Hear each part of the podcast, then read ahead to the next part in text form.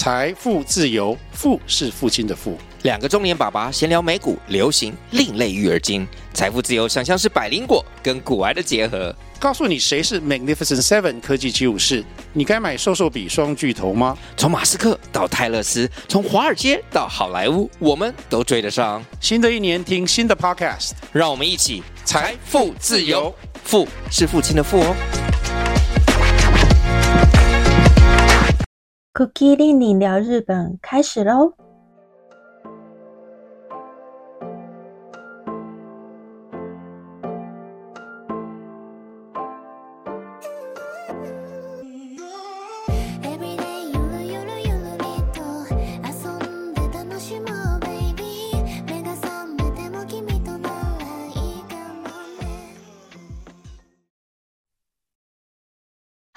大家好，欢迎回到 Cookie 令令聊日本。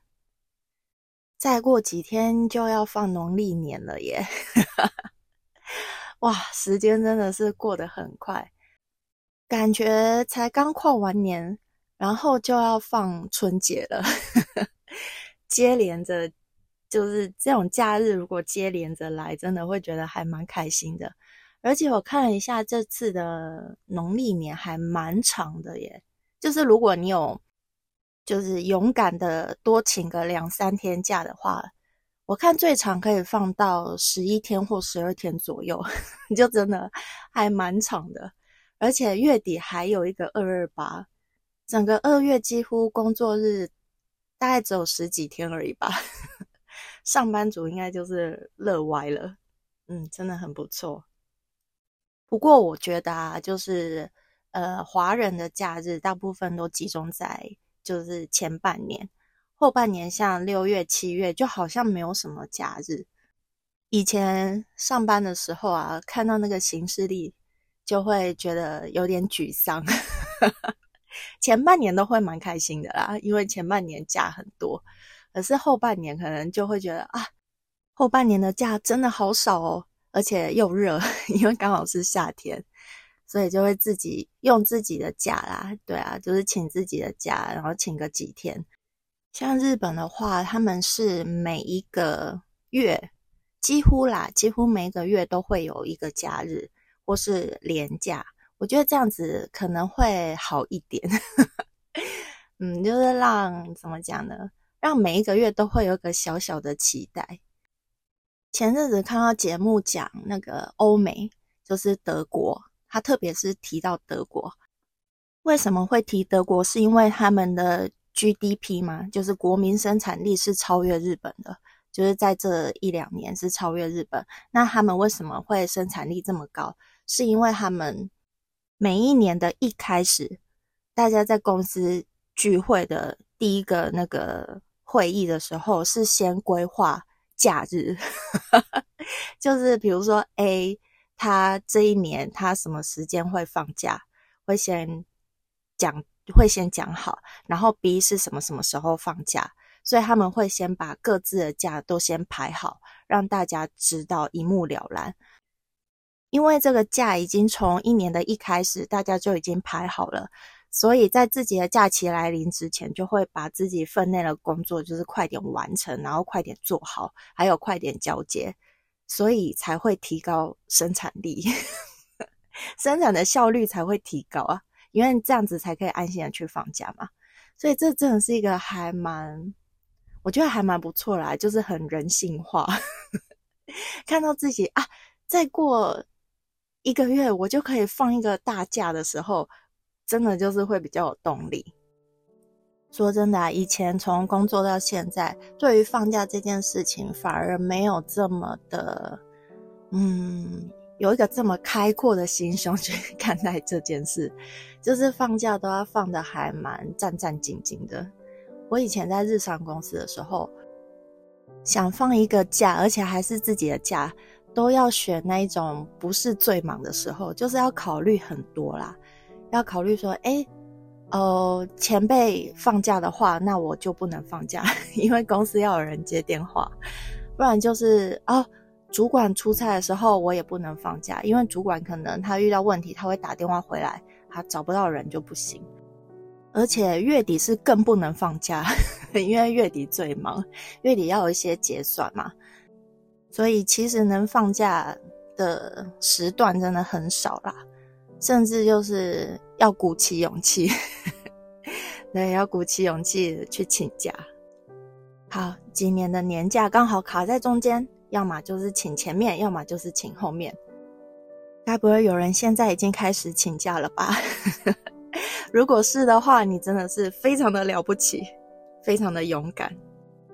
好，讲了这么多，其实今天的主题呢是要讲今年的春节，也就是初五的时候会遇到一个特别的节日，也就是情人节。没想到情人节居然会跟春节撞在一起，就是还蛮。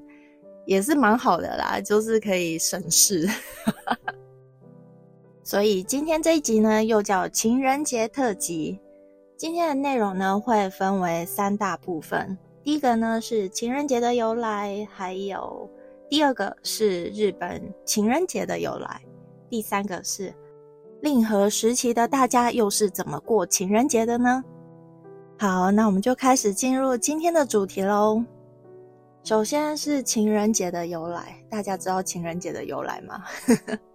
如果不做 podcast 的话，我根本就不知道情人节的由来是什么，就是也没去想过啦。就查了一下，发现还蛮有趣的，所以就提出来跟大家聊一下。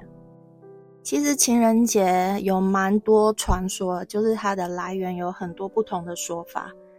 最有名的呢，是在古罗马时期。也就是西元三世纪的时候，有一个皇帝叫克劳迪二世。克劳迪二世他其实只有在位两年呢，但是他在这两年期间就是做出了很多贡献啦，可能就是有一些战争啊，收复领土啊。那因为战争的关系，所以他就下令所有的士兵不准结婚，因为结婚的话，就是所有的士兵就是会。就是士气不振，就是不会全心全意的投入在战场上面，因为你会想着家里的妻子啊、家里的孩子啊，还有不想要自己这么早就死在战场上面，所以就是会士气低落啦，会不想要就是全力的去打仗，所以他就下令全部都不准给我结婚，全部都去给我打仗。此时呢，就出现了一位天主教的神父，叫瓦伦泰。听到这个名字，是不是就知道好像跟情人节有关？没错，情人节的这个名字呢，其实就是源自于瓦伦泰这个这个名字。那这个叫瓦伦泰的神父呢，他呢就看他们很可怜，所以就偷偷的帮他们证婚。但是这件事情最后就是比亚康被皇帝知道，所以他就是下令抓了这位神父，然后把这位神父处处以极刑。他被处以极刑的这一天呢，刚好是二月十四日。为了纪念这位神父呢，就把这一天定为圣瓦伦丁日或是圣瓦伦泰日。其实还有另外一个说法，另外一个说法就是古罗马时期的二月十三日到二月十五日是庆祝他们的牧神节。牧神节也就是丰收的一个节日。在庆祝的仪式上面呢，有两种不一样的仪式，其中一个就还蛮 蛮血腥的。他们在盛大的庆典之中，那些男性呢就会献祭一些羊啊，还有狗啊，把这些野兽的皮割下来之后，就会拿那个羊皮鞭，所有的年轻女性呢就会站在那个街道旁边两旁。就是让那个拿羊皮鞭的男性鞭打，他们认为这样子的话呢，就会使他们更容易生育。有时候真的觉得古人的勇气可嘉哦。如果我是年轻女性的话，天啊，我要站在街道旁，然后哇，等着那种像是受刑一样 被鞭打，那个有多痛啊！天哪，还是说他们其实只是轻轻挥一下，没有说很大力？如果很大力跟鞭刑一样的话，那一定很恐怖。哎，真的是非常难以想象。另外一个传说呢，就比较浪漫一点。对，另外一个仪式啦，就是年轻的女生呢，她会把自己的名字写下来，然后投到一个罐子里面，由年轻的男性呢从罐子里面去抽出女生的名字作为配对。也就是说，在祭典期间呢，你们配对在一起，如果合得来的话，祭典结束之后你们就可以结婚；如果祭典结束之后你们合不来的话呢，你们就可以分开，就是不用强迫在一起也没关系，是不是也还蛮开放的？可是才认识三天，哪会啊？算了啊，有时候我看那种就是古罗马时期的一些影集啊。他们也是真的还蛮开放的啦，就是嗯难以想象。最后呢，还有另外一个传说，另外一个传说呢，也是在古罗马时期，有一位传教士，他呢因为受到迫害，然后就被关到那个监狱里面。没想到他居然爱上典狱长的女儿，而且还帮典狱长的女儿治好他失明的双眼，真是很不可思议。不过他最后还是被处以极刑。他被处以极刑的前一天呢，他就写了一封文情并茂的信，深情的向典狱长的女儿告白。在信的最后呢，写上“来自你的瓦伦丁”。他被处于极刑这一天呢，刚好是二月十四日。以上三个呢，就是情人节的由来啦。所以其实原本情人节呢。是被称作为圣瓦伦丁日，只是后来，呃，天主教啊，还有基督教啊，他们在翻阅这些典籍的时候，发现，光是瓦伦丁、瓦伦泰呢，就有好几位。但是这些人是不是真的存在过？还有这些典故，就是这些传说呢，已经不可考了。所以他们在整理完这些典籍之后呢，就把圣瓦伦丁日呢废除，只留下他的名字，这就是情人节名字的由来。不过情人节的这些意义啊，还有这些象征，像爱啊、守护爱人啊这些意思呢，一直都有流传下来。比如说刚刚有提到传教士写了一封表达爱意的信，这种写信的。写信表达爱意的这种方式呢，也是因为情人节的关系呢，一直流传下来。所以，其实，在欧美国家，他们过情人节时候表达爱意的方式有蛮多，是送花啊、送卡片，还有送其他的东西。送巧克力呢，反而不是一个主流。所以，接下来呢，就要来讲一下为什么。亚洲呢会喜欢在情人节送巧克力呢？这个部分跟日本有非常大的关系。来介绍一下日本情人节的由来。日本的情人节呢，其实是起源于二战时期。大家还记得二战时期吗？二战时期呢，是发生在一九三九年到一九四五年。日本在二战时期呢，有一家巧克力公司叫 Molozov。Molozov 它是成立于一九三一年，它成立的地方呢在神户。有去过神户的话，就比较可以想象，因为神户就是一个非常有异国风情的都市。在二战时期，应该有非常非常多的外国人在那边。那这家巧克力公司呢，为了向外国人推销自己的巧克力。在英文的那些传单上面呢，就写说将巧克力当做爱的礼物，这就是日本将巧克力当成传达爱意的最早最早的起源，就是从这个英文传单开始。还有这家公司 Molotov，他们在一九五一年的时候呢，甚至呢把装巧克力的盒子做成爱心的形状，就当成宣传。所以，其实，在日本情人节最早开始的地方呢，是关西，是从关西开始，才慢慢、慢慢、慢慢的传到关东。不过，当时因为刚好是二战，还有二战结束之后，所以日本普遍没有再过情人节，也没有在吃这种很昂贵的巧克力，所以这些东西都还没有造成流行。大家知道摩罗佐夫吗？我一开始不知道摩罗佐夫，就是没有去特别注意。后来是做了情人节特辑之后，才发现哦，原来家里附近的百货就有摩洛佐夫，而且不止日本有，它的海外地区呢有上海、香港跟台湾，所以大家可以去百货公司注意一下。我也会把这个名字呢写在那个资讯的地方，大家可以去 去找找看，可以去买来吃吃看。好，时间来到一九五八年。在东京的一家巧克力公司叫梅丽巧克力。这家巧克力公司呢是成立在一九五零年，它的品牌呢就是一个女生的头像是红色的，然后旁边是英文 Mary，美丽巧克力，大家可以注意一下。这个梅丽公司呢，就是在一九五八年的时候，借由情人节这一天，在新宿的伊势丹百货。就是推销自己的巧克力，你猜他最后业绩怎么样？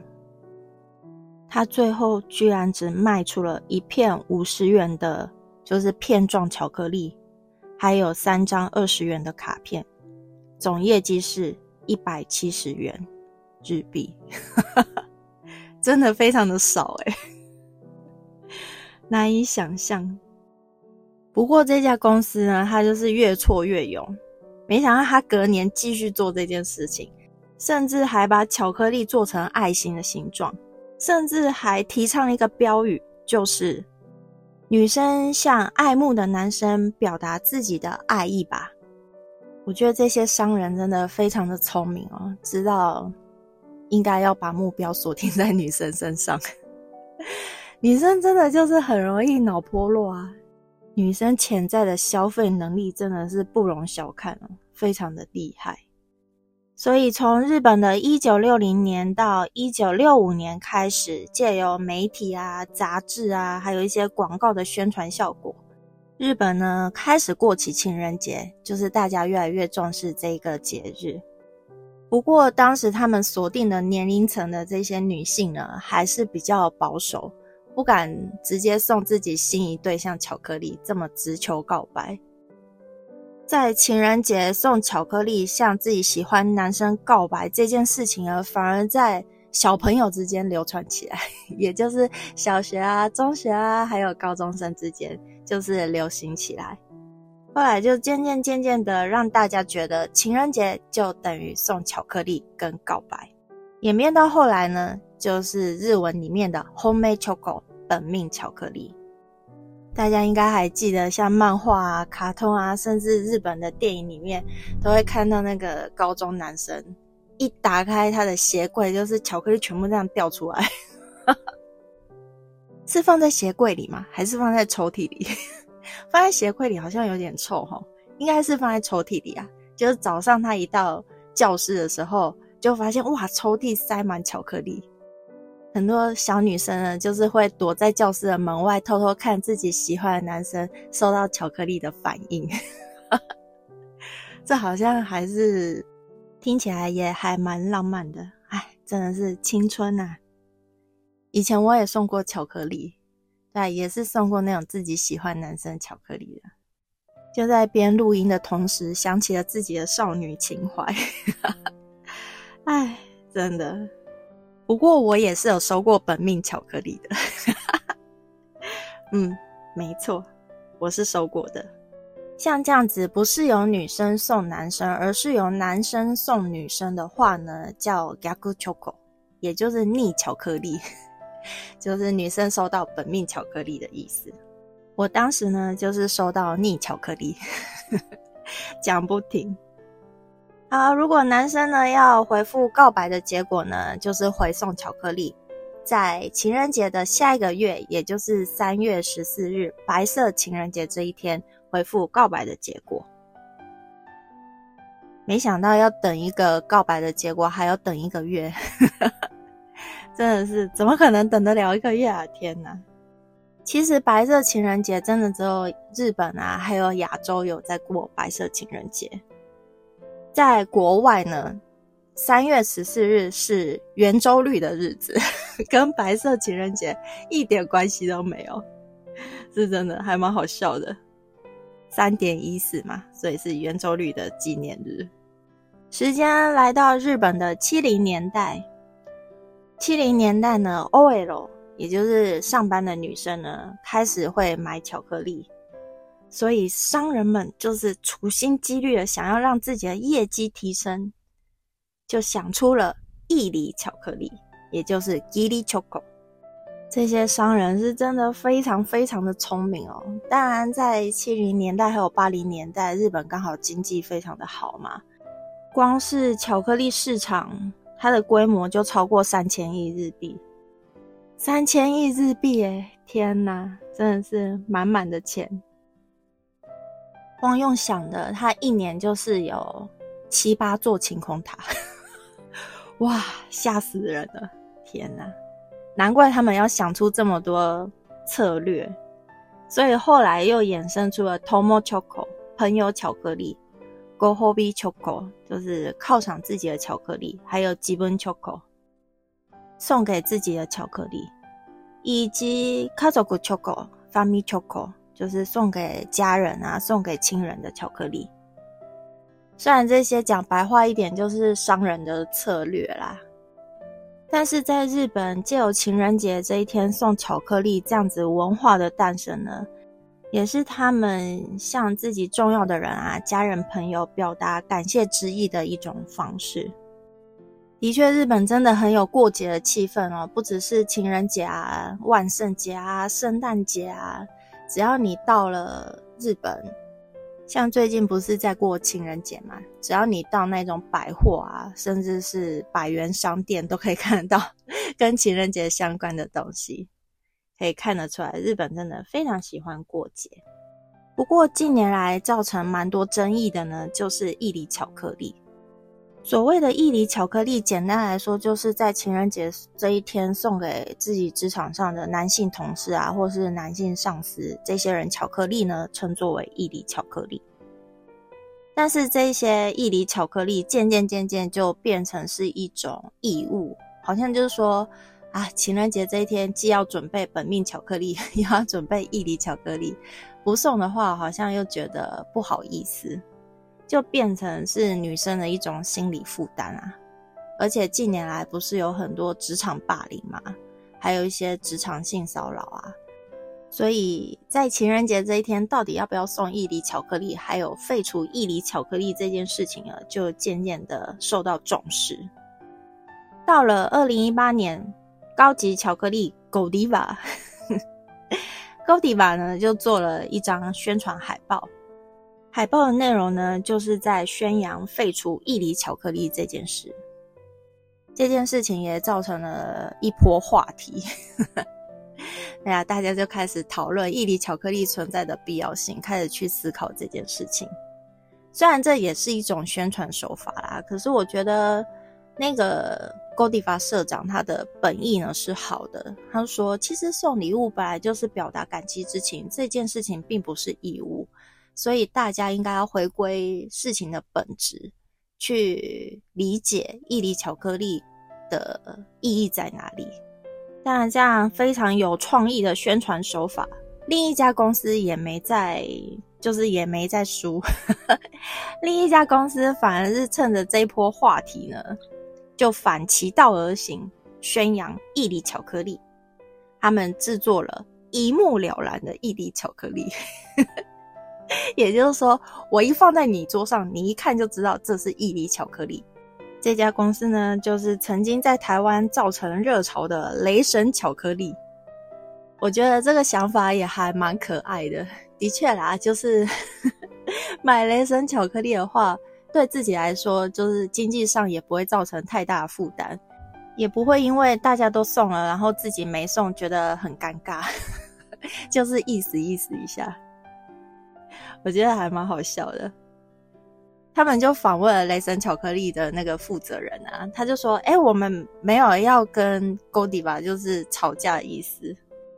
我们的出发点其实跟 Godiva 是一样的，就是不用在这件事情上面劳神费心，就是放一个雷神巧克力在他桌上，他就知道这是一粒巧克力，就是有心意到就好了，就不要感觉到有压力这样。”这虽然也是商业手法的一种哦，但是 还蛮有创意的啊，就是觉得很好笑，也蛮可爱的。这就是所谓的日式幽默吧？对啊，真的很聪明。好，时间来到令和，日本进入令和之后，大家又是怎么过情人节的呢？其实近几年因为疫情的影响，有蛮多过节的方式已经开始有所转变了。像以前的话，情人节可能会有人送一些伊犁巧克力啊，就是把巧克力放在每个人的桌上。那近几年因为卫生的问题，就渐渐的不再有人做这件事情，就是怕传染。还有就是在疫情期间，很多公司已经改成远端上班或是在家上班，因为有了这样的转变，所以在公司送伊犁巧克力这件事情已经渐渐变得不流行了。还有另外一个影响呢，是物价。日本最近东西真的是越来越贵，新闻大概每个月都会报啊，就是什么什么东西又要涨，什么什么东西又要调多少钱多少钱。所以现在过情人节就没有像以前这么的简单，很多东西都变贵啦，也不可能再像以前一样，就是买大把大把的巧克力送朋友了，经济上面会有一些负担啊。所以情人节送巧克力这件事呢，反而就是缩小范围，真的就是只送本命巧克力啊，或是送自己的好朋友巧克力，还有送自己的家人而已。还有以前的话，很流行那种手做巧克力，就是自己做巧克力送人嘛。想到以前十几二十年前的日本女生也还蛮辛苦的，一次做就是唉。要做很多哎，也是很厉害啦。现在日本的令和时期，令和的孩子已经不再流行自己做巧克力，实在太麻烦了。嗯，他们呢会选择在超市购买啊，买一些价格比较好入手的。而且以前在买巧克力的时候，可能还蛮重视包装，就是包装要包的很精美啊，很可爱啊。现在已经不再走这种路线了，反而是重视数量，就是数量要多，价格呢要佛心一点，就是价格要买得起啦，然后呢要好吃，就是比较实际一点了。我觉得这样的转变也是还蛮好的，毕竟日本巧克力这么多，其实也不一定真的要买到那种非常高级的巧克力。不过，我觉得有这样的转变是现在令和的孩子有这样子的想法。像我最近去百货公司，他有一摊就是在卖巧克力啊，因为是情人节嘛，买那种高级巧克力的人还是很多诶而且大部分都是集中在我看年纪的话，就是跟我差不多，也就是说。昭和还有平城的孩子都还是很舍得买高级的巧克力来吃，让我忍不住也想要买一下。说真的，那一些一盒都不便宜耶，那些一盒都两三千块日币，而且才几颗而已。不过高级的巧克力，它真的做的还蛮精致的，看起来真的很漂亮啊。嗯，考虑一下。现在日本呢，还有一种最新的巧克力在流行，就是欧西巧克。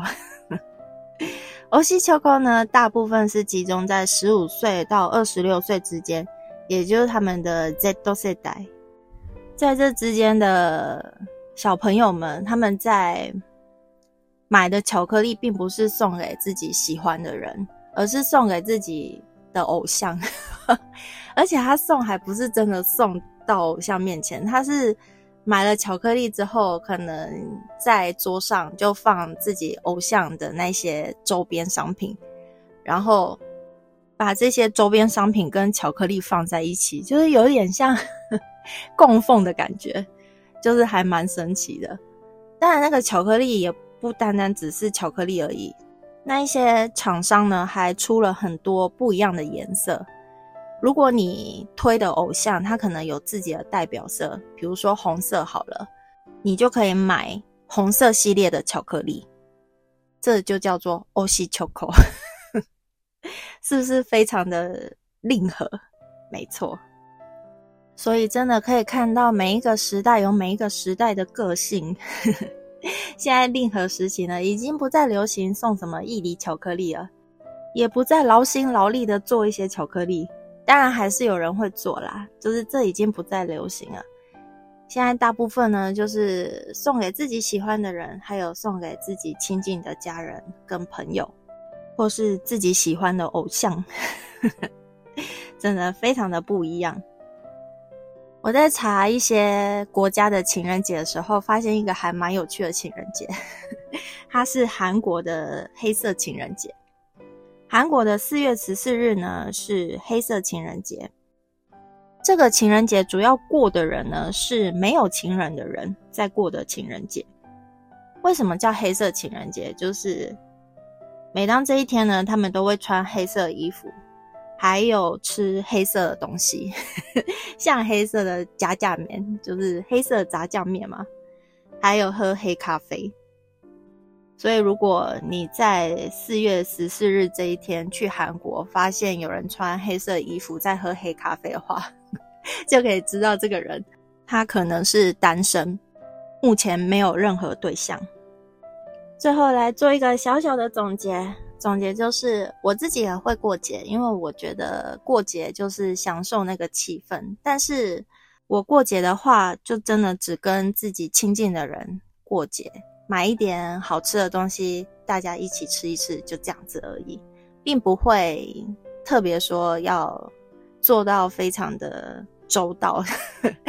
我从以前在日商公司也没有送过伊犁巧克力，后来几乎连生日礼物也不太送了，大部分就是传个简讯说一声生日快乐。我觉得记得比真正送礼还要。嗯，我觉得还要有心啦。当然送礼也非常有心，可是我觉得礼物是其次，但是记得这件事情比较重要。如果你觉得还是想要送一点东西来表达自己心意的话，这边有几个选项可以提供给大家做参考。首先是送情人，我觉得送情人最好的呢就是送花。我相信每一个收到花的人心情都会是开心的。收到花是真的还蛮惊喜的，而且也蛮浪漫的。我觉得送花是真的还不错。或是订一家还不错的餐厅，然后两个人一起去享受一顿烛光晚餐，我觉得这也还不错。如果不喜欢出门，我觉得在家里，在家里点一些好吃的东西，然后选一部。想看的电影，两个人靠在一起看，也还蛮浪漫的。如果真的是要送东西的话，也可以送像香水啊、手表啊、围巾等等。不过要送这些东西的话，一定要非常非常了解对方的喜好。如果是送朋友的话，我觉得也还蛮简单的，可以送一些小蛋糕啊、红酒啊、点心啊。或是一些日常用的消耗品，像护手霜啊、护唇膏啊、指甲油啊，这些也都是不错的选择。如果没有任何可以送的对象，情人节也是自己一个人过的话，那也没什么大不了的，就叫个 Uber E 把自己的肚子填饱，再泡个舒服的澡，或是送自己一个昂贵的礼物，这也是疼爱自己的方式。今年的情人节刚好遇到放假。大家不妨可以参考一下刚刚提出的小小建议，好好的规划一下这个粉红泡泡的日子。以上就是今天的内容。如果喜欢内容的话，记得订阅 Cookie 令令聊日本，或是留言告诉我你的想法。其他关于美妆保养还有季节限定会放在 YouTube 频道。喜欢日本的朋友记得订阅频道哦。最后，预祝大家新春发大财，以及情人节快乐！感谢您的收听，我们下集再见，拜拜。